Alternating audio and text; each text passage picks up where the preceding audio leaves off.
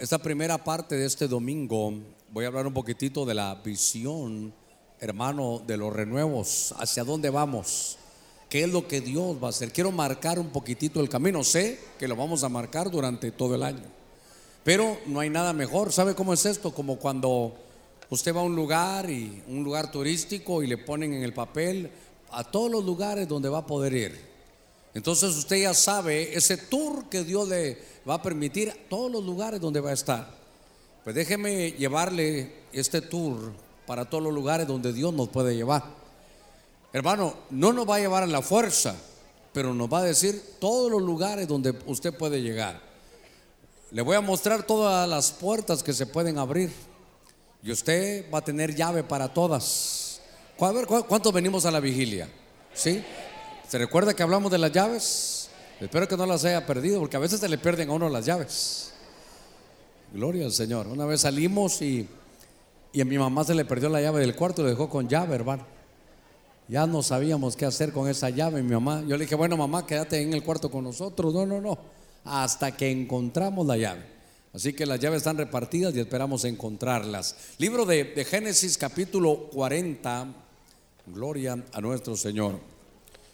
Voy a, tocar este pasaje que fue eh, con lo que cerramos un domingo por la tarde, porque me llamó la atención y yo quiero hablarle de la visión de los, de los renuevos. En Génesis capítulo 40, en el verso, verso 9 y 10. Esto, con esto cerramos un mensaje, pero con esto quiero abrir este nuevo. Dice, entonces el principal de los maestresalas, es una versión del oso, Génesis capítulo 40, verso 9. Dice, contó su sueño a José y le dijo, yo soñaba que veía una vid delante de mí. Verso 10, y en la vid dice que había tres sarmientos. Mire esta versión, por eso la escogí. Dice, y había ahí, dice, como, como flores, que estaba como floreciendo, pero salía su renuevo. Por eso me llamó la atención, salía su renuevo maduraron, dice, su racimo de uvas.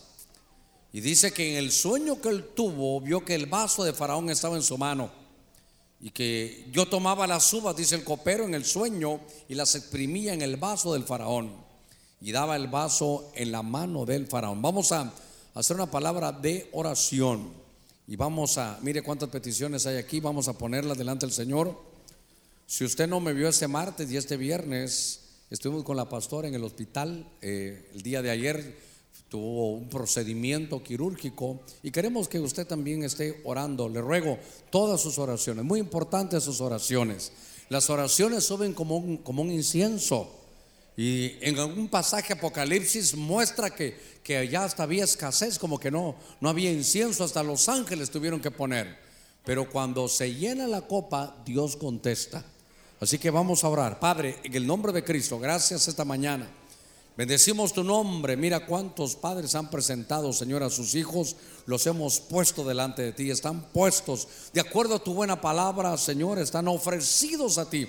Te ofrecemos esa generación porque yo sé que eso te agrada. Mira cada necesidad de tu pueblo. Mira cada uno de los hogares aquí representados, Señor, por lo que están pasando. Pon tu mano, Señor, de salud. Pon tu mano en su economía. Pon tu mano en sus corazones. Desde ya venimos erradicando todo espíritu de división, de divorcio, todo espíritu negativo. Y Señor, apelamos a tu misericordia. Te pido por mi amada para que tú la restaures. Está en tu mano. No hay nadie que la ame más que tú. La pongo, Señor, tranquilo. Sé, Señor, que tú nos has oído y que cada oración suba como incienso y que traiga solución a la vida de tu pueblo. Permíteme abrir mis labios y que, Señor, al abrirlos pueda llevar la visión que tú nos has dado. Padre, en el nombre de Cristo, gracias mi Señor. Amén y amén. Gloria a nuestro Señor. Démosle palmas fuertes a nuestro Señor. Gloria a Dios. Gloria al Señor. Cuando Dios quiere que se traslade una, una visión, dice el libro de Habacuc, dice, ¿sabes qué? ven para acá, le dijo Dios a Habacuc. Te voy a dar una visión, pero para que la visión sirva, yo quiero que esa visión tú la escribas en tablas, para que todo aquel que la lea corra sobre ella. Y dice esa bendición y esa visión seguramente va a llegar y, y aunque tardare, espérala, porque al final va a llegar. Y dice la Biblia, el justo por la fe vivirá. Note usted que es Dios, hermano, le interesa que cuando Él traslada una visión, le decía yo a los hermanos que me gusta consultar las Biblias y había una versión, creo que era la King James, que decía, escríbela en tablets, decía, imagínense, cuando uno ve, mira la palabra de Dios que está escrita tan perfectamente que va a servir para todos los tiempos. La visión no es un culto, hermano, de vigilia para un 31 de diciembre y un primero de enero. Esto es entender que es Dios el que te está diciendo, esto quiero darte este año. Y entonces esa visión, por eso es que usted mira que sale en las redes sociales, en las páginas, por eso me llamó la atención, escríbela en tablas. Nosotros ya no usamos de las tablas de madera, ahora, ahora son estas tablets, estas computadoras. Pero es importante trasladar la visión. Dice la escritura que cuando no hay visión, un pueblo, hermano, se desenfrena. Cuando no hay visión, un pueblo no sabe a dónde va. No podemos seguir levantándonos cada día, ir a trabajar, regresar, hermano, comer, dormir, levantarnos al otro día, porque se convierte en un círculo vicioso. No tenemos un objetivo, no sabemos todo lo que Dios, hermano, puede darnos. Cuando estaban leyendo este pasaje, eran, hermano, dos hombres que habían ahí, usted sabe, en la cárcel, eran dos cercanos de Dios. Eran dos cercanos, digo de Dios, porque de alguna manera lo estoy espiritualizando, pero esos dos, el copero y el panadero, estaban cerca del rey, sabían sus gustos, sabían qué comía, pero de pronto ellos ofendieron al rey y terminaron en una cárcel. Lo que me llamó la atención es que Dios le dio a cada uno su sueño. Mire, a cada uno su visión. Diga conmigo visión. Y por eso es que usted mira que el panadero, ¿qué visión tienes? Tengo esta visión y le dijeron, mira, esta visión no sirve, ahí te vas a quedar. Pero cuando el copero dijo, yo veo que llevo sarmientos, llevo tres sarmientos, recuérdese que el Señor dice que Él es la vid verdadera y nosotros los sarmientos, y veo que, que empiezan a florecer, veo renuevos, dijo. Era, hermano, aquel hombre había tenido un privilegio siempre, había estado cerca y de pronto, después de ser cercano, terminó, hermano, muy lejano. Estoy poniendo la introducción. Cuando usted baja sus ojitos al verso 12, José le dice, te voy a dar la revelación de, tu sueño. Te voy a decir lo que vas a obtener con tu visión. Es que hermano, qué importante es tener una visión de la vida. Yo, le digo desde hace muchos años a usted, el que nada le apunta, a nada le pega, por eso se levanta un día y, ahí pasamos por años en un mismo trabajo, por años, hermano, sin avanzar. Eh, no, es una curva, hermano, que sea espiral, que cada día abarca más sino ahí estamos en el mismo círculo vicioso. Y entonces este copero tiene una visión diferente, tiene un sueño diferente.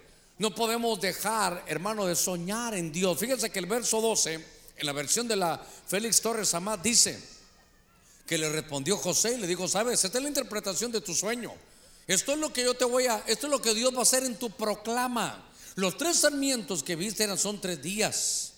Pero dice el verso 13, después de los cuales el faraón se acordará de, esta versión me gustó, de tu ministerio. De va a restablecer en el primer puesto que tenías y vas a servir la copa conforme a tu oficio como solías hacerlo antes. Lo que quiero trasladarle es que el hermano es la, la visión. Este ya estaba en la cárcel, este ya estaba olvidado. Le voy a decir algo. Yo no sé si si trajeron copero nuevo o no. Pero este era de los más cercanos del Señor y de pronto se convierte entre los lejanos, ¿sabe qué? Entre los olvidados. Pero era un hombre que tenía ministerio. Era un hombre que tenía, según esta versión, un trabajo, un oficio. Y algún descuido, hermano, ofendió al rey. A ver, ¿cuántos hemos ofendido a Dios alguna vez? ¿Verdad que lo hemos ofendido? Y, puede ser que hayamos tomado malas decisiones. Y entonces perdió su cercanía con el rey. De pronto ahora estaba preso, ¿sabe qué? Olvidado. Qué terrible es, hermano, que usted fue famoso en un lugar y ahora ya nadie lo recuerda. Qué terrible es que usted tenía su ministerio y me llamó la atención porque había una profecía que hablaba de ministerio. Uno como a veces se siente en la iglesia, usted no sabe la par de quién está sentado. Pero puede ser alguien que estuvo, hermano, en una situación mucho mejor antes. Y que de pronto quiero decirle algo de parte de Dios esta mañana. Esa es, la visión de los renuevos. Diga conmigo la visión. Entonces lo que dice Dios es, voy a hacer de acuerdo a tu sueño. Cada sueño tiene su propia interpretación. Voy a hacerte de acuerdo a la proclama, de acuerdo a, la visión voy a hacer. Y veo que en la visión está que te salgan renuevos. Fíjese qué cosa. Veo que estabas olvidado, veo que perdiste el trabajo, tu ministerio, había perdido tu oficio. Pero voy a trabajar, dice Dios, de acuerdo a tu visión, de acuerdo al sueño que tienes. Y entonces dice Dios, ¿sabes qué? Le dice ahora José, lo que puedo ver en tu sueño, en la visión, en lo que Dios te va a dar este año es que te van a devolver tu ministerio.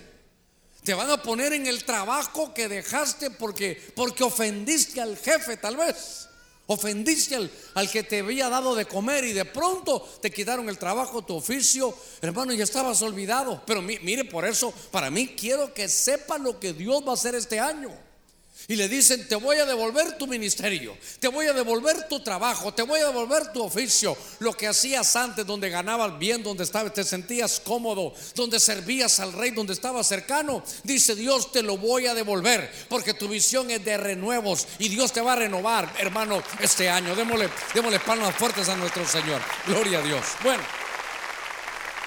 Cuando estaba viendo eso, me di la tarea de ver esos frutos que habían en la visión, porque lo que va a hacer el Señor. Cuando viene, cuando viene el renuevo, vamos a hablarlo durante todo el, año, pero Dios me habló que este era el domingo que usara yo por la mañana y por la tarde para inyectarle la visión, que usted sepa que esperar. Siempre que hay una poda, y hermano, y algunos, no, yo entonces yo no quiero eso porque es podar. Pero usted lee Isaías 5 y al que no lo podan es como una, una maldición. Podar no es malo, podar es para que llevemos más frutos. Y entonces uno me decía, entonces yo no quiero esa visión porque hay que, lo van a podar a uno. Yo le digo, lee Juan 15. En Juan 15 Jesús es la vid verdadera y nosotros los pámpanos. Y dice, voy a, para que lleves más fruto te voy a podar. Eso, eso no es destrucción. Es que nos van a quitar, hermano, las cosas que, que Dios dice que de alguna manera para que llevemos más fruto. Ahora, estaba leyendo en el libro de Números, capítulo 17, dice que aconteció, al día siguiente vino, dice Moisés, al tabernáculo del testimonio, es decir, al templo. Y aquí que la vara de Aarón, de la casa de Leví, esta versión 60 dice había reverdecido, oiga, y echado flores y arrojado renuevos. De pronto surgieron renuevos, dice, y produjo almendras. Primero hablamos de la vid, ahora aquí hay renuevos, hermano, de, almendras. La almendra tiene una, una, cualidad, le hemos hablado en algunas otras oportunidades cuando hemos tocado, hermano, puntos eh, proféticos. Pero la almendra lo que tiene es que es el más rápido, hermano, para llevar fruto. Eh, en las cosechas lo primero que sale, hermano, es, son las almendras. Y ahora lo que se hace es que las varas estaban secas. Todos querían, hermano, eh, tener ese privilegio y agarraron sus varas. Usted sabe la historia. Porque lo que estaban viendo es, hermano, quién iba a ser el sacerdote. Diga conmigo, sacerdocio. Y entonces las varas de todos, hermano, estaban secas. Eran, eran una especie de palos secos. Pero llevaron esos palos secos que hemos hablado, que tendrá muchos ángulos. Pero es, una, es la vara de la autoridad, lo platicamos un viernes, solo que del ángulo familiar. Pero aquí lo que están viendo literalmente en la historia es que están llevando cada uno su vara. Pero la tribu de Leví era la vara de hermano del sacerdocio. Y entonces Dios lo que va a hacer también este año es que dice que llevaron, hermano, sus, sus varas. Y qué lindo que, que el lugar donde iba a reverdecer, hermano, era en el templo. Quiere decir que estos sacerdotes de alguna manera dejaron, hermano, de congregarse. Es que mire, eran sacerdotes. Querían fungir como sacerdotes. Es más, el que nace en la tribu de Leví, hermano, ya nace siendo sacerdote. El sacerdote no se hace, el sacerdote ya nace. Miren, en el Antiguo Testamento así nacía. Pero igualmente ahora la Biblia dice, quiero que sepan su identidad. Y Pedro dice, vosotros, hermano, sois real sacerdocio, gente santa. Entonces, a veces hay sacerdocios que se han secado. ¿Cómo sabe uno que el sacerdocio se ha secado? Porque uno no puede mover lo espiritual. Necesita siempre de alguien porque, porque está retenido, porque, ¿sabe qué? Porque se secó el sacerdocio. Por eso el renuevo es, habla, eh, hermano, cuando usted piensa en renuevo es que algo ya se había secado, que se, mire, ¿sabe qué? Se había descuidado. Tal vez se tenía por perdido. Tal vez te habían dicho que el caso estaba ya, hermano, ya cerrado, ya no hay manera de verlo, ya, ya no hay vuelta atrás. Pero para Dios, hermano, siempre el caso está abierto. Mire, en Dios siempre va a haber una oportunidad. Él dice que Él se deleita en hacer misericordia. Y ahora llevan esas varas secas y las llevan al templo. Diga conmigo, en el templo. Es que, como fuerza, en el templo. Mire, hay algunas escuelas por ahí. Ay, Dios mío. Pero yo más dijera, usted sabe que yo no predico así, no, no, no me gusta eso, utilizar el púlpito para eso, no, no me lo vaya a tomar a mal. Pero hay una, hay un grupo de personas que algo pasó o algo les hicimos. No solo aquí, en cualquier otra parte. Y de pronto, hermanos, se amargan. Y al amargarse entonces, tal vez les hicieron algo dentro del templo. Mire, mire qué cosa, el mal no fue afuera, no que el mal finalmente se hizo adentro. No solo hay enemigos, hermano, allá afuera, hay enemigos a veces adentro en las iglesias. A veces el enemigo pone rencillas y, y ahí se dan problemas. Y entonces la gente, algunos dicen, no hay necesidad de congregarse. Yo conocí un amigo mío, amigo personal de, de mis, de los de, de los de mi camada espiritualmente hablando, con los que habíamos compartido la palabra, hermano. Él tenía un don para, para dirigir los cultos, pero, pero, pero tan tremendo, hermano. Lo molestábamos porque él dirigía con, con, la mano, creo que era esta, no sé, pero, pero entonces le decíamos que, que era como un cantante, hermano. Vos parecés de la farándula, le decíamos por molestar porque éramos amigos. Pero cuando él dirigía la gloria de Dios estaba siempre ahí. Y de pronto hubo un lío, se amargó y empezó a decir, no hay necesidad de congregarse, no, el templo, ¿para qué? Eh, Dios no hace eso, nosotros somos los templos y empezaba a agarrar algunos textos fuera de, contexto. Y, y, bueno, un texto fuera de contexto es puro pretexto. ¿Verdad? Para que suene en verso y eso que va a ser la hora del almuerzo, dijera alguien. Bueno, lo que le quiero llevar es que aquí estaban hermanos secos ya los sacerdocios. Y de pronto llega Aarón al templo y ahí deja, hermano, su vara. Y dice que al otro día la vara del sacerdocio empezó, hermano, a echar flores. Dice que luego empezó a sacar sus renuevos y de pronto ya tenía, hermano, ahí las almendras maduras. ¿Sabe qué? Me marca a mí eso, desarrollo. Porque no solo es que dio más maduras, no, ahí se ve el proceso, echó flores, hermanos, se salieron en los renuevos y después vinieron las, las almendras, todo el desarrollo. Para poder desarrollar sacerdocio, porque hermano, todos tenemos sacerdocio. Yo no sé si usted se recordará que platicamos algo de eso, de esa llave. Porque si todos tenemos sacerdocio, ya nadie viene de espectador. Todos venimos, ¿sabe qué? De protagonistas. Usted no va a depender del hermanito, aquel voy a ir a hacer fila para que la hermana me diga eh, qué es lo que viene para mí. Voy a, a, ver que aquel puede hacerlo. Yo sé que hay diferentes dones, eso lo entiendo. Pero el sacerdocio es para todos.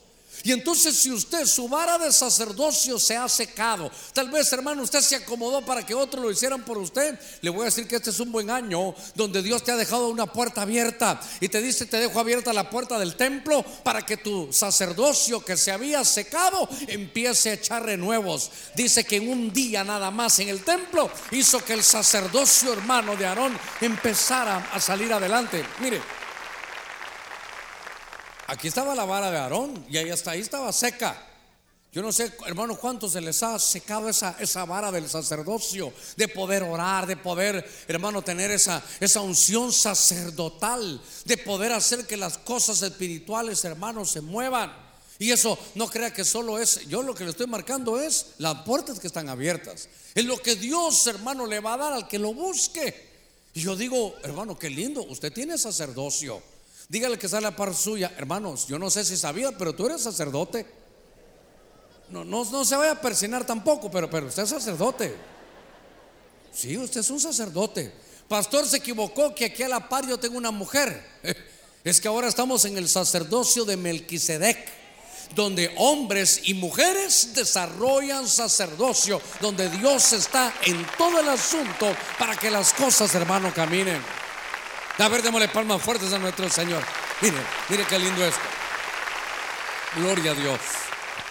Sepa la visión, sepa dónde puede ir, sepa, sepa lo que Dios le va a dar a usted. Hermano, usted ya nació siendo sacerdote. Hermano, ¿por qué? Porque a usted lo tienen apuntado desde antes de la fundación del mundo. Y a usted y a mí nos tocó vivir, no en el Antiguo Testamento, gracias a Dios. Porque si en el Antiguo Testamento no éramos de la tribu de Leví, no nacíamos sacerdotes. Pero ya no estamos en el Antiguo Testamento, estamos en el Nuevo. Y aquí Pedro dice, vosotros sois real sacerdocio, el sacerdocio. Cada uno de nosotros va a desarrollar, hermano, ese sacerdocio. Hombres y mujeres. Entonces, quiere decir que Dios desde antes de la fundación del mundo sabía que usted iba a nacer en este tiempo. Y derivado de eso y de lo que nos va a tocar vivir, usted tiene sacerdocio. Entonces, ¿sabe qué? Empiece a fungirlo. Empiece a desarrollarlo. Por eso, primero va a salir esto, luego va a salir lo otro, pero van a salir renuevos. Este es el renuevo, hermano sacerdotal. ¿Sabe qué? Cada uno de estos es un tema. Esto es un tema. Déjeme que le dé un pincelazo pequeñito, porque lo leímos en el Salmo 128 cuando los padres vinieron aquí. En el Salmo 128, venga conmigo, en la versión, hermano, textual, dice, cuando comas de, del duro trabajo, eso es la parte laboral, de tus manos, dice, serás bienaventurado y te irá bien. Primero, vaya apuntando ahí, de tu trabajo, esa es una bendición laboral. Te irá bien, ah, esa es una bendición económica. Tu mujer será como vid fecunda, ¿está leyendo conmigo? Salmo 128, 3. Tu mujer será como una vid fecunda en la intimidad de los moles de San Pedro Sula. Las hermanas dirán, pastor, yo quiero esa, esa, esa versión que usted tiene. Dice, tu mujer será como una vid fecunda en la intimidad de tu casa. Yo estoy leyendo la versión textual. Cuando yo vi la palabra intimidad dije, esta es bendición conyugal. Y luego dice, tus hijos, lo que hermano hablamos hoy, como renuevos del olivo en torno a tu mesa. Esa es una bendición como padre, como, como madre, tener uno a sus hijos, hermano, en la, en la, en la mesa. Mire, ahora dijera yo, sin celular, hermano. Porque si no, todos aquí viendo, hermano, sirven la comida. Aquí, un poquito de tortilla y seguimos. Yo en la casa me compré unos mis canastitos. Voy a, voy a hacer publicidad. Yo nunca hago publicidad, ¿verdad? Pero esos canastitos están en el mercado Guamilito. Ahí están en el mercado Guamilito. Ya casi que le digo dónde lo puede conseguir. Pero son ahí. Entonces, ¿sabe lo que se hace en la casa? Es, mejor vamos a comer juntos. Ahí pongo el canasto para que pongan ahí, hermanos, los celulares. No, sí, sí los devolvemos al final, no se preocupe, ¿verdad? Pero es que aquí dice que será una bendición estar, dice, con los hijos como renuevos en la mesa. En el verso 4, he aquí así será bendecido el valiente, dice que teme a Jehová. Desde Sión te bendiga Jehová. Y dice una versión y veas el bien, pero una versión dice, vea la prosperidad de Jerusalén. Mire, otra bendición de prosperidad. Y dice, y veas a los hijos de tus hijos, paz sobre Israel. Esto es una bendición generacional. Entonces, yo apunté aquí cuando vi la palabra renuevos que en el hogar, esto, que, esto lo tengo que desarrollar, pero en el hogar hay bendición laboral. Va a haber bendición económica. Bueno, unos dijeron a mí, yo también, Padre Santo, solo que la pierna ya no la puedo subir hasta aquí, hermano. Pero mire lo que para nosotros en la familia va a haber bendición laboral, económica, conyugal, de padres, va a haber prosperidad y va a haber algo generacional. A ver, démosle palmas fuertes a nuestro Señor. Gloria a Dios. Gloria a Dios. Entonces, preparémonos. Pastor, pero si yo ni trabajo tengo, por eso es, usted está podado. Bueno, no está podado, está talado. Pero es que eso es. Ahí los de televisión nos pueden poner ahí el, el, el logo que se utilizó. Es un es un pedazo, era un árbol, era un árbol. ¿No oyó usted una profecía que hablaba de, de, de Nabucodonosor? Uno de estos días lo voy a tocar porque él era un árbol que había crecido frondoso y hermano lleno, lleno de frutos, daba sombra, pero de pronto lo quitaron, cortaron las ramas, le sacudieron su follaje, le tiraron los frutos y quedó solo, solo un, pedazo ahí, hermano, ahí. A ver, solo ese árbol ahí. Eso es como el quien dice, ya, ya no hay nada ahí. Tal vez usted está laboralmente así, pero este año Hermano, ahí le empieza a caer el rocío, le empieza a caer el agua de la palabra, empieza a llegar la visión de lo que Dios quiere hacer y vas a reverdecer. Démosle palmas fuertes a nuestro Señor. Es que, es que esto es, hermano. Yo le decía, a algunos hermanos cercanos les decía, es que esto es algo más que podado. Esto es algo que, que quedó como, alguien dirá, miren, haber sido un tremendo árbol ese ha de haber sido frondoso, grande. Pero de pronto, ¿sabe qué? Todos los que pasan ahí, ¿a, qué hora se va a levantar ahí? Ya no hay nada. Te vas a levantar y vas a florecer. Y vas a llevar renuevos y vas a llevar frutos. Y Dios te va a bendecir grandemente porque ese es el renuevo. El renuevo que Dios, hermano, ha dado. Por eso, gloria a Dios, qué lindo esto. Hermano, tiene que saber lo que Dios nos está ofreciendo. Usted sabe que después de un mensaje así yo diría, Señor, tu palabra lo dice. ¿Sabe que a Jesús lo llaman el renuevo? tengo que hablar eso en la tarde. Es que, aunque yo le diga en la tarde, seguro que lo vamos a ver, ya lo tengo preparado. Pero, ¿cuánto habrá, hermano, para hablar de esto? Es, es tremendo. Pero el mensaje central es si fuiste podado. Pero a mí me gustan también a veces ver los extremos. O fuiste talado Dios te va a hacer reverdecer. E, eso es lo que, lo que tenemos, hermano, para ahora. Eso es lo que, lo que Dios va a hacer y sobre eso vamos a ir. Estaba viendo algunas cosas y me llamaron la atención. Venga conmigo al libro del cantar de los cantares. Esto es, esto es algo que, que yo lo agarro, pero personal, hermano. Pero esto es, esto para mí es muy importante. Esto para mí, mire, esto para mí, y también seguramente para usted, pero, pero para mí esto es, hermano, tan importante para el ministerio. Esto es de los capítulos más hermosos, o uno de los versos que usted dirá, pastor, no miro por dónde, pero, pero cuando se lo explique tal vez lo va a ver. En el libro El Cantar de los Cantares, en el capítulo 4, en el verso 13, fíjese que esta versión de las Américas dice así. ¿Tiene el libro El Cantar de los Cantares? Capítulo 4, verso 13. Dice esto, para los que les gusta la palabra, esto es hermoso. Dice, tus renuevos, diga conmigo renuevos. Fíjese, aquí está. Tus renuevos, dice, son paraíso de granados con frutas escogidas, algeña y nardos. Tus renuevos son paraíso de granados. Entonces, cuando se habla de renuevos, es que algo va a florecer. Algo que ya se tenía, algo que, que de pronto se perdió, que no se aprovechó, o algo de lo cual usted saboreó, usted se gozó con eso. Pero dice ahí, hermano, que los renuevos son paraíso de granados. Ahora, cuando veo que van a haber renuevos, me llamó la atención y usted sabe que a mí me gusta escarbar. Yo, yo a veces me veo como, como que leo la Biblia con una piocha, hermano. Porque a veces tengo que empezar a, a dar los piochazos hasta que encuentro una, una beta de oro. Y empiezo a seguirla porque eso es lo que Dios ha dado. Me llama la atención que esa palabra dice renuevos, son paraíso. Póngame cuidadito en esto, algún año lo, vimos, alguna revelación, una luz de esa hubo en ese tiempo.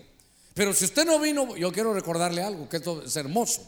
La palabra paraíso ahí, si usted la busca en el hebreo, es la palabra pardes. Pardes. Los, eh, los gringos obviamente saben que como es paraíso, ellos dicen, ¿verdad? Paradise ahí. Pero en el hebreo si voy a lo que la Biblia dice, es pardes. Diga conmigo, pardes. Y entonces me llama la atención porque esa, esa palabra pardes, que significa paraíso, la utilizan, hermano, los estudiosos de la palabra, pero, pero de años, hermano, de, de años, pero muchos años atrás. Pero como es una palabra hebrea, ellos quitan las vocales. Y entonces nos quedan cuatro. Ponga cuidado y si quiere apunte. Son, me quedan cuatro, hermano, consonantes. La P, la R, la D y la S. Entonces dicen ellos, fíjese los entendidos, los que buscan, pero, pero con piocha y una luz aquí, hermano, en su casco, ahí en la palabra buscando. Pardes, esas cuatro, eh, hermano, letras, nos hablan la P de una palabra que en hebreo se dice peshat. Y eso es una de las formas de interpretar la Biblia literalmente. Luego, después de, la, de esa, aparece, hermano, la, la R que es remes. La palabra hebrea remes, y ellos la utilizan para una interpretación de la Biblia, pero utilizando analogías. Por ejemplo, cuando se utilizan analogías es una, una historia, hermano, bíblica de, si usted quiere el Antiguo Testamento, que lo que aplica es a una verdad de la doctrina para que la podamos vivir nosotros hoy. Por ejemplo, nace Isaac, que es el hijo de la promesa, que nace por obra del Espíritu, pero antes nació su hermano. Y hermano, su hermano es, es Ismael, que es fruto, usted sabe, de la carne, porque es Abraham con aquella mujer llamada Agar. Y entonces la analogía, uno, mira cómo, se, cómo estaban ellos. Mientras no nació Isaac, Ismael estaba feliz, estaba jugando, pero cuando nace Isaac, es del milagro que nace, que es que el que nace, hermano, así, lo empieza a molestar toda la vida hasta que Dios dice, saca ahí a este y, quédate ahí nada más con, Isaac. Saca a la madre que era Agar y a su hijo. Ojalá que no, no, no lo vaya a confundir. Lo que le estoy tratando de decir que dicen, esa pelea que hubo ahí, la vamos a poner en analogía. Y eso es ¿Qué tipifica ahí, hermano Ismael? Es el nacido de la carne. Todo lo que es nacido de la carne, carne es, aunque se puede predicar en la carne, se puede profetizar en la carne, pero si es en la carne, carne es. Pero usted sabe que, que Abraham con Sara no podían tener hijos. Fue algo milagroso, fue que vino el Espíritu, hizo algo milagroso. Entonces Isaac es el nacido del Espíritu. Entonces la Biblia, mire la analogía.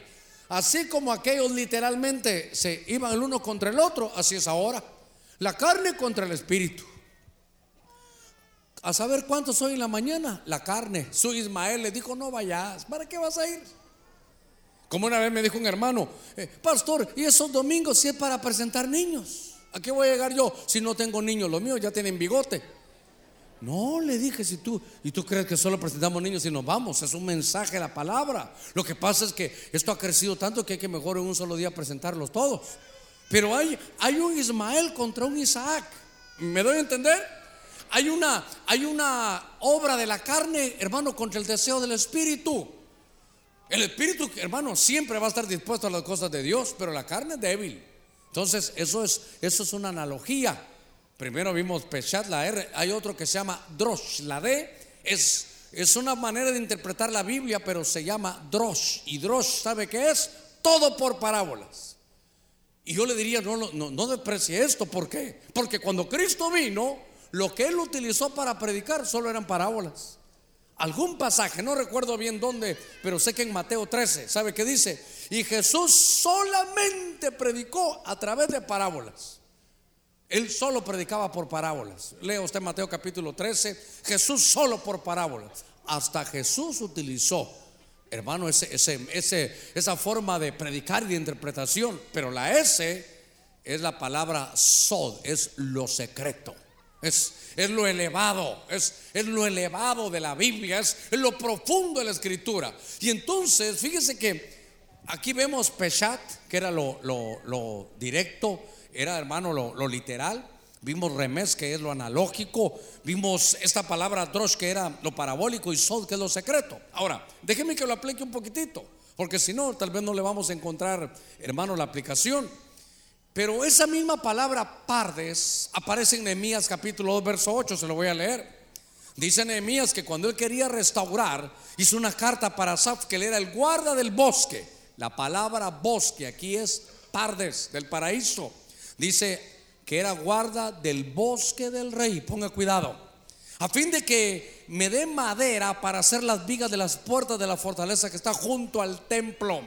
Que me dé madera para la muralla de la ciudad y para la casa de la cual iré. Y el rey me lo concedió porque la mano bondadosa de mi Dios estaba sobre mí. Ahora, ¿qué, implica esto? Que Nehemías quería restaurar. Diga conmigo restauración. Con más fuerza, restauración. Nehemías sabía que la, hermano, que Jerusalén y el templo había sido olvidado. Voy a la palabra. Para mí, había sido talado 70 años sin usar el templo. Póngase a pensar un poquito, hermano. 70 años sin usar un templo. Hermano, lleno de moho. Aparte estaba destruido.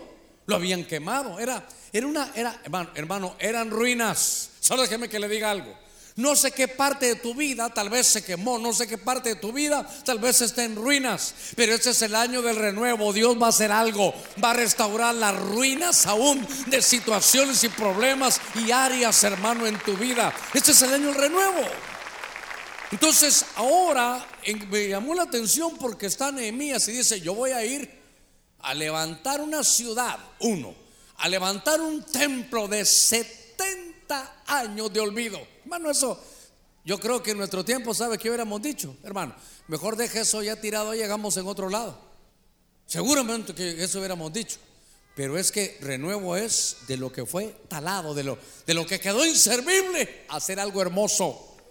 Mire, ahí hay una hermana que me escribe, me guardo los nombres y todo me dice, mire pastor, aquí está mi hijo. Cuando, cuando veníamos a la iglesia, sus hijos también eran de la edad de él, me dice a mí, y eran niños, crecieron juntos, pero el mío, pastor, se perdió.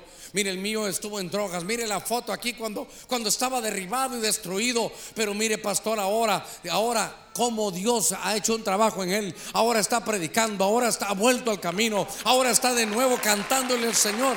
Mire, eso, eso es el renuevo. Su hijo es un renuevo ahora.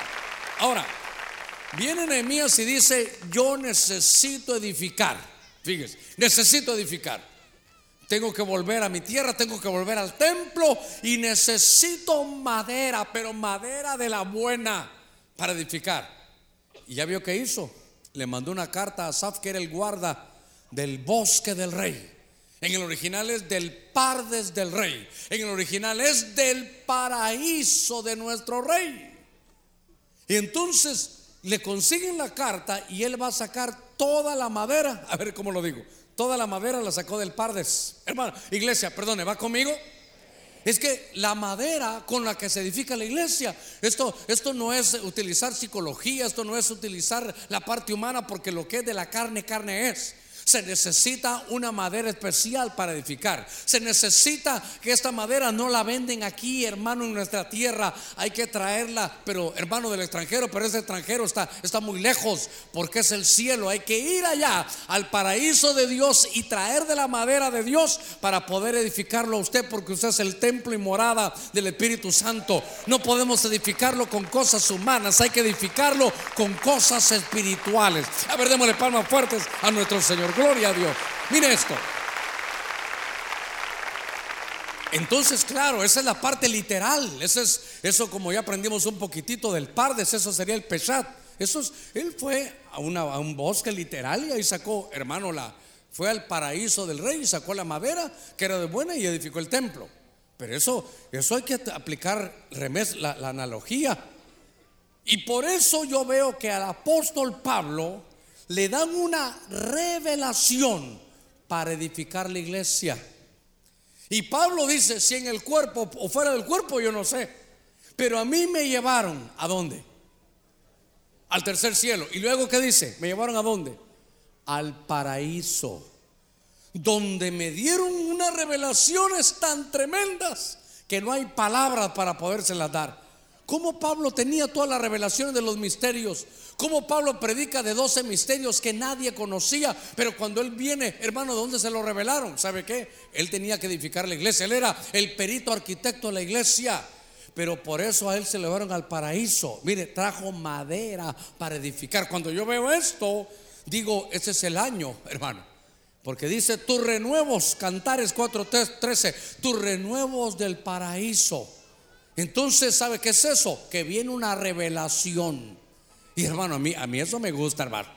A mí eso, porque mi tarea, una, una comisión, el ministerio, el trabajo que Dios me ha dado es edificarlo a usted. Mire, ya edificamos este templo, pero, pero, pero ese es un templo arquitectónico. Y qué lindo, qué, qué bueno que sigamos adelante. Esto es maravilloso, esto es parte de lo que Dios ha dado. Pero edificarlo a usted, eso, eso, eso es otra historia, hermano.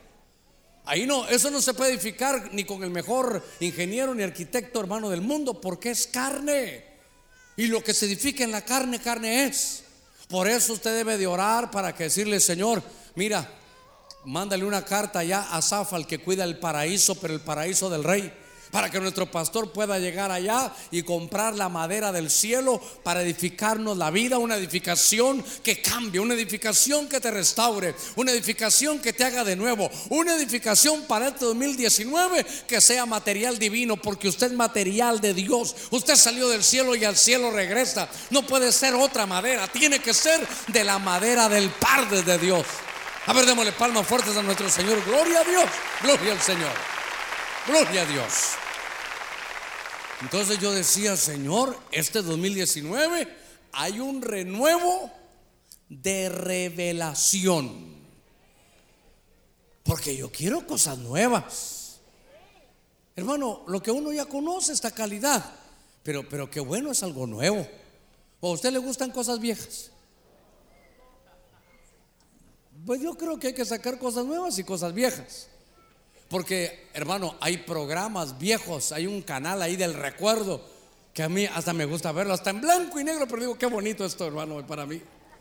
Porque esas son cosas viejas. Bueno, las pasas son uvas, pero viejas. Pero solo estar comiendo pasas, yo creo que te la pasas mal solo comiendo pasas.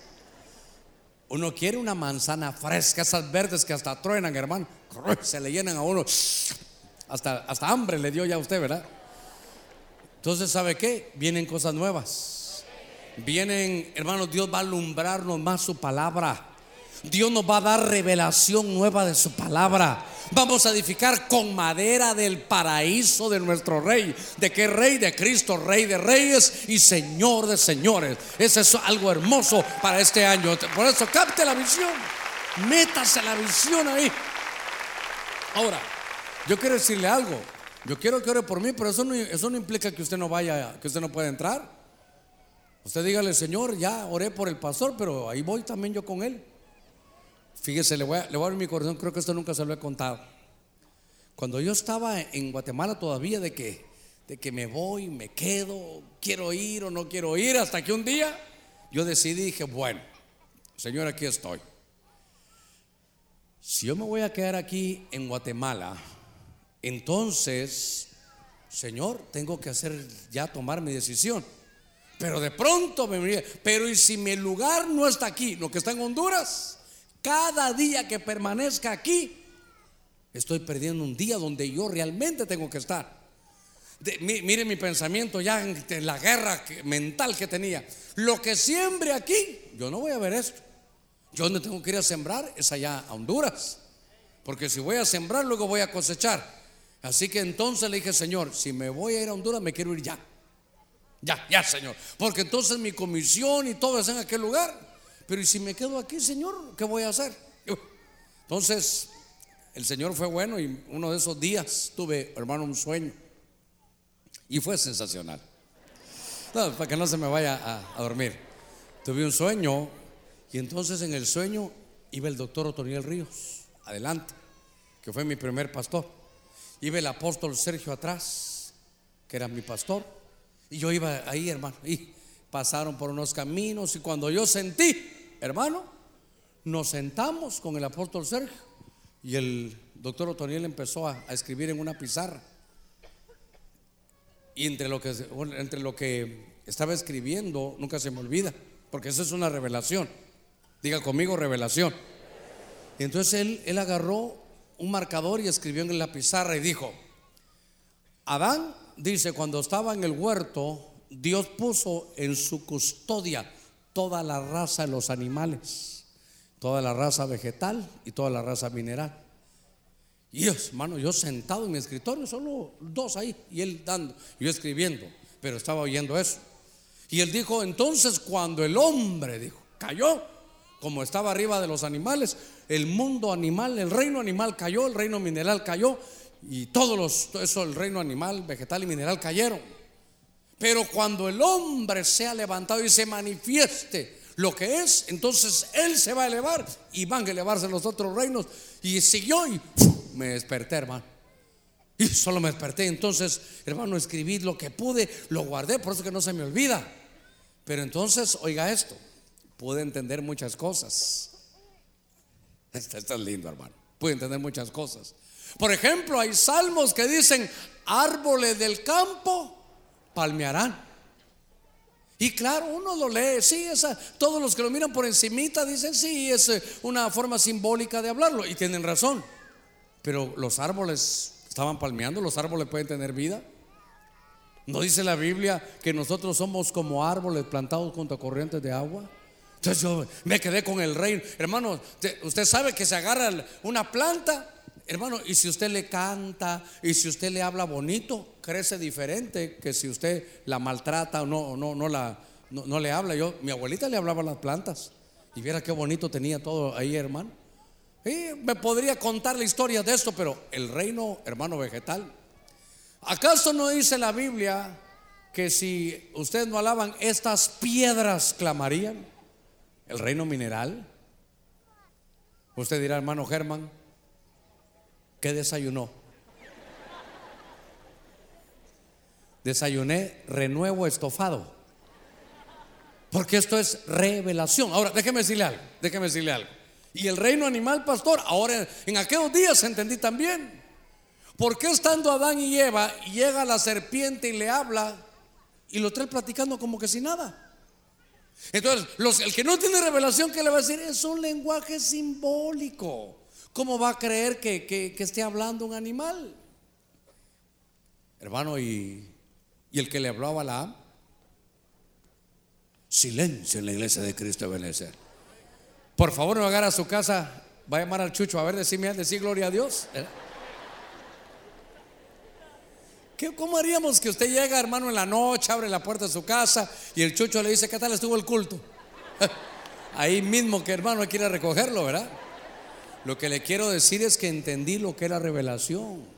Lo que, lo que pude entender es que Dios me traía, pero, pero me iba a dar madera de allá arriba. ¿Para qué? Para edificarlo a usted, para edificarlo, hermano, con un renuevo de revelación de la palabra de Dios. Ahora, de ver, démosle palmas fuertes a nuestro Señor. Gloria a Dios. Mire, entonces, ¿cómo será la vida cuando nosotros como humanos subamos y, hermanos seamos transformados y, el pecado sea erradicado? Subimos nosotros y sube el reino animal, el reino mineral y el reino vegetal. Hay un predicador, y yo lo estaba oyendo, hermano, y, y, si uno no tiene esta revelación o este ángulo, dirán ese pastor, tal vez se lo está inventando, pero él soñó, o a él le contaron, creo, una de las dos que un hombre tuvo un sueño y cuando él sintió estaba en el Pardes, estaba en el paraíso. Y entonces estaba caminando y el Señor le dijo, ¿tienes hambre? Sí. Y cortó, hermano, un, fruto. Y cuando lo cortó y lo iba a comer, la manzana le habló. Pastor, ¿qué está comiendo? Va a decir usted, ¿verdad?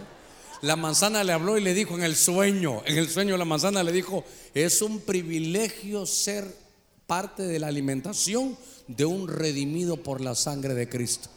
Ahora, ¿se imagina que usted vaya a comer y que le hable una naranja, hermano? Lo tira usted, ¿verdad?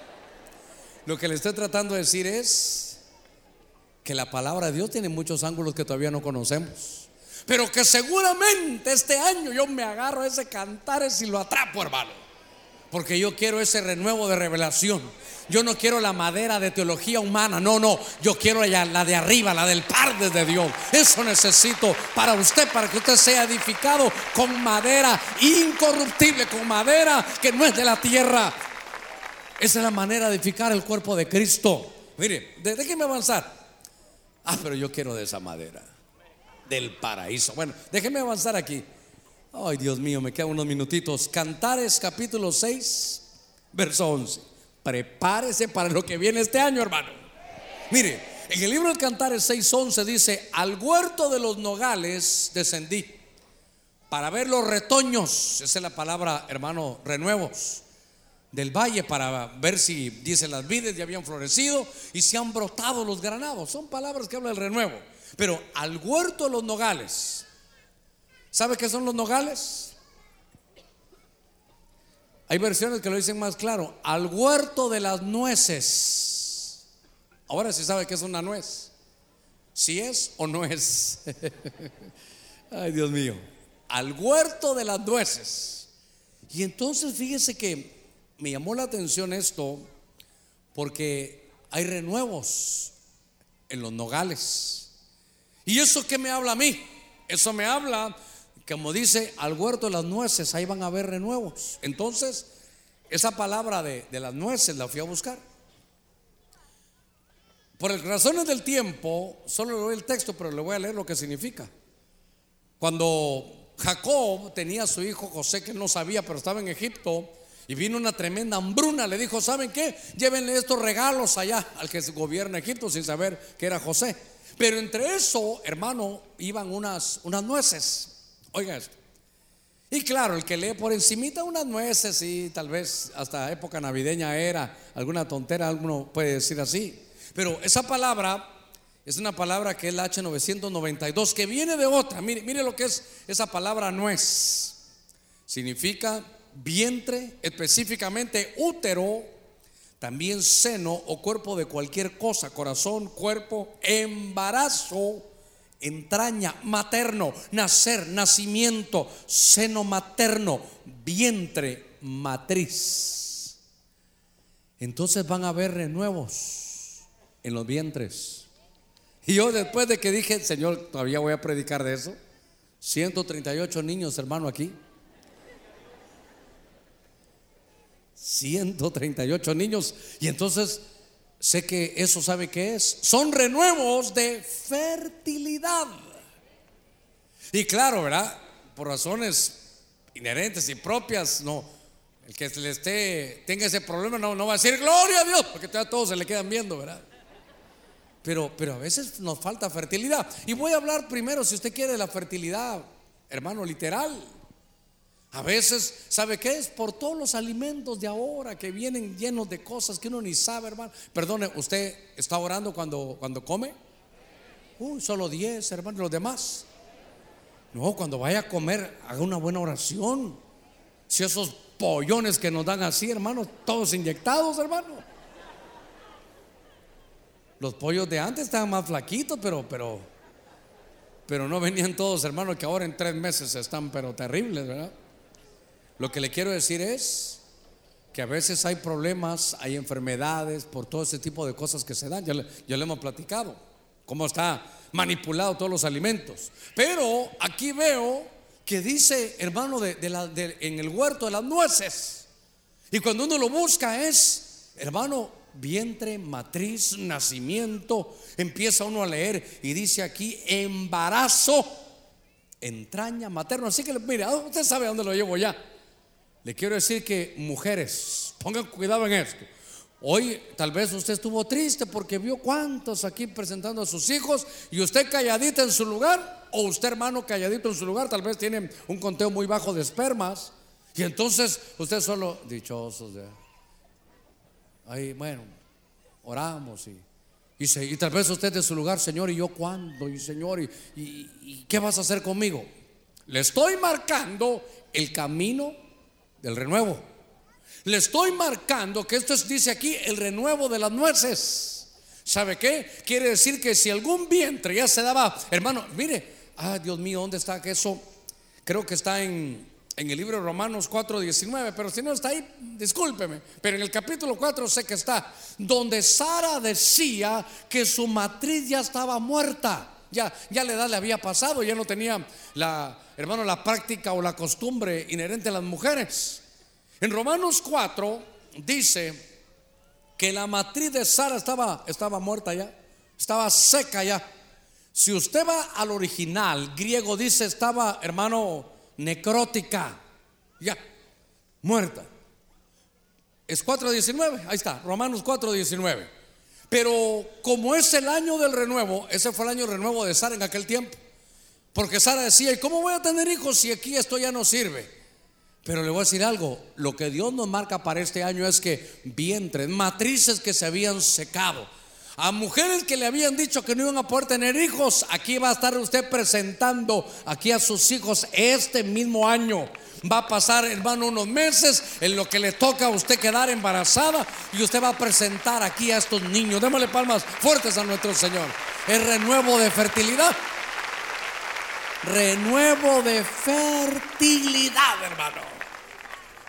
Y claro. Para el que tiene hijos, dirá, ah, no lo valora usted. Usted tiene como siete. Hay un hermano aquí que tiene once. Hay una hermana que así me saluda. Para que no se le olvide, yo soy la once, pastor, me dice. Yo soy la número 11. Entonces viene fertilidad. Diga conmigo, fertilidad. Ahora, en la parte espiritual es, vamos a dar frutos, hermano. Mire, si usted como árbol estaba seco, estaba en su otoño y todos decían, este ya no tiene nada, hermano, agárrese de esta, de esta visión que Dios nos está dando para este año, porque vas a dar muchos y muy buenos frutos para nuestro Señor. Es un año de fertilidad, año, hermano, de bendición. ¿Qué, cosa este, hermano? De los nogales. Yo cuando vi nogales decía, pero Señor, ¿qué serán los nogales? Por eso le pregunté. Y vi que usted estaba, pero igual que yo. Pero dice, el Valle de las Nueces va a ser, hermano, va a tener un renuevo. Dice la, la escritura, a ver, uy, Señor, un minutito en lo que los hermanos de la alabanza suben. El justo florecerá. En la palabra paraj, que es un renuevo. Dice: El justo tendrá un renuevo y será como la palmera. Crecerá como cedro, hermano, en el Líbano. Esto me, me llama la atención porque también se habla, hermano, de, dice ahí, como la palmera. Y cuando puedo ver yo que son renuevos como la palmera, hermano, hay mucho que decir más. No lo vi así, pero palmera significa, se dice en hebreo tamar. Y en la Biblia hay mujeres como, como tamar que, que sufrieron, hermano, pero que Dios al final les dio fruto. Pero lo que quiero trasladarle es que debajo de la, la palmera es para dar sombra. Y debajo de esa sombra se movía, hermano, lo profético, porque ahí estaba Débora. Era un movimiento, hermano, profético que Dios iba a utilizar mujeres. A ver, las mujeres digan gloria a Dios. Qué lindo eso. Dice, por eso prepárese para este año. ¿Sabe qué, vamos a hacer con la escuela profética? Vamos a ver qué vasos hay. Porque hermano, siempre los mismos vasos. ¿Usted te toma su fresquito de vez en cuando? ¿Todos los vasos le gustan a usted o usted solo tiene uno? Hay uno, uno se acostumbra, ¿verdad? Este es mi vaso porque tal vez es grande, ¿verdad? Este es mi vaso porque tiene su nombre. Pero, y hay vasos que a mí no me gustan, hermano, ya. Unos vasos digo yo, este vaso ya no. Pero hay vasos diferentes. Yo le digo a los de la escuela profética, prepárense, porque entonces sería lindo que en la escuela profética dijéramos, voy a cerrar mi Biblia, dijéramos, el equipo, qué sé yo, el equipo A para los, los martes, el equipo B para los días viernes, el domingo por la mañana tal, para que hayan diferentes vasos. Porque la palmera creció y dio sombra. ¿Sabe qué es eso? Cobertura. Y creo que es en el libro de jueces 4 donde aparece Débora. Y Débora dice, Débora lo que implica, donde como lo estoy viendo, es un fluir profético. Y dice que su esposo se llamaba Lapidot. Lapidot es lámpara. Profecía a la luz de la palabra. Ah, hermano, es que si no hay, si no hay luz de la palabra, hermano, esto se descompone. Cuando veo la palmera me habla de cobertura. Ahí estaba, había luz, había, ¿sabe qué es Débora? Hermano, es abeja, es que producen miel, producen, ¿sabe qué? Es el antídoto de la amargura. Se te va a quitar la amargura. Este año es de dulzura. Con sus ojitos cerrados. Dios va a hacer cosas grandes. Cosas hermosas. Dice la Biblia que hay renuevos en Habacuc 3, que son renuevos de higos de la higuera. Eso es sanidad. Y por eso dice que aunque no dé, dice, de todos modos yo me alegraré en el Señor. Con sus ojitos cerrados.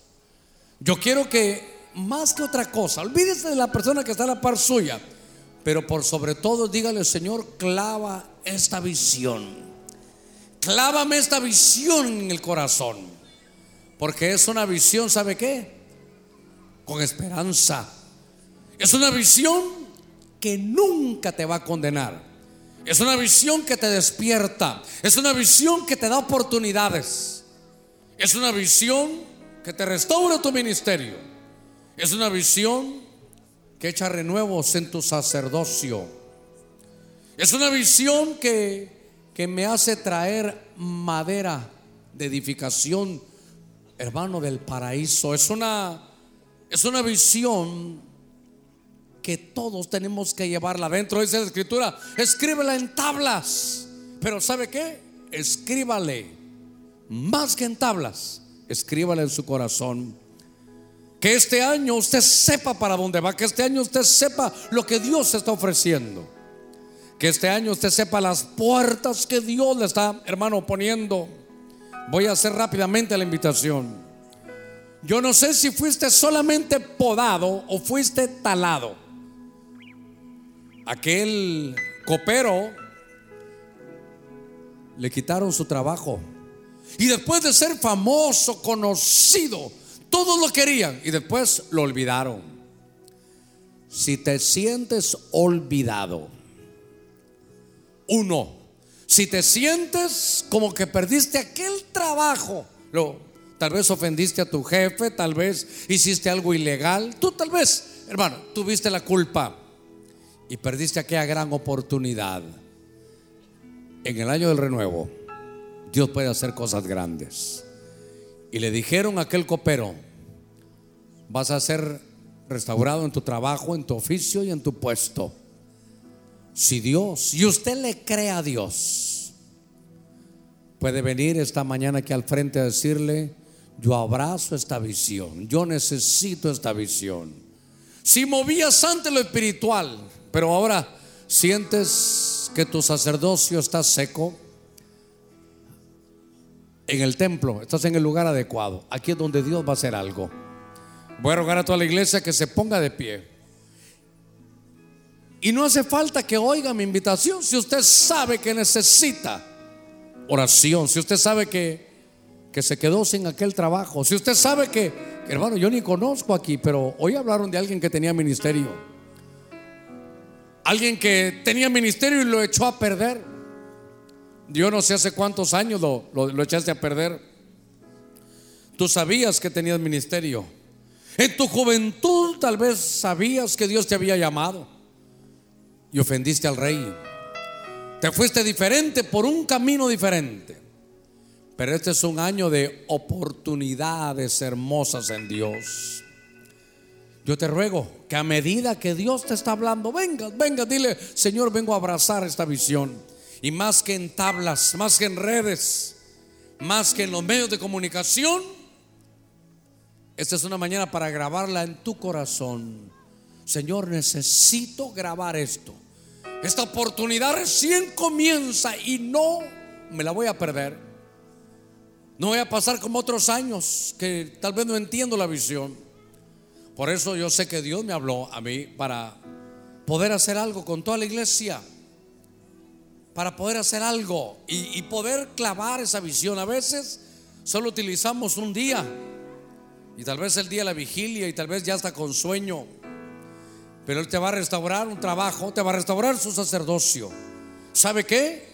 ¿Cómo está su familia? No hace falta que sea un viernes. Hoy Dios nos habló dos veces cuando presentamos a los niños. Es más, tal vez usted vino a presentar a sus hijos y nadie sabe que están en un conflicto con su cónyuge. Y tal vez usted, perdóneme, pensó que iba a venir solo por acompañar a su esposa o a su esposo.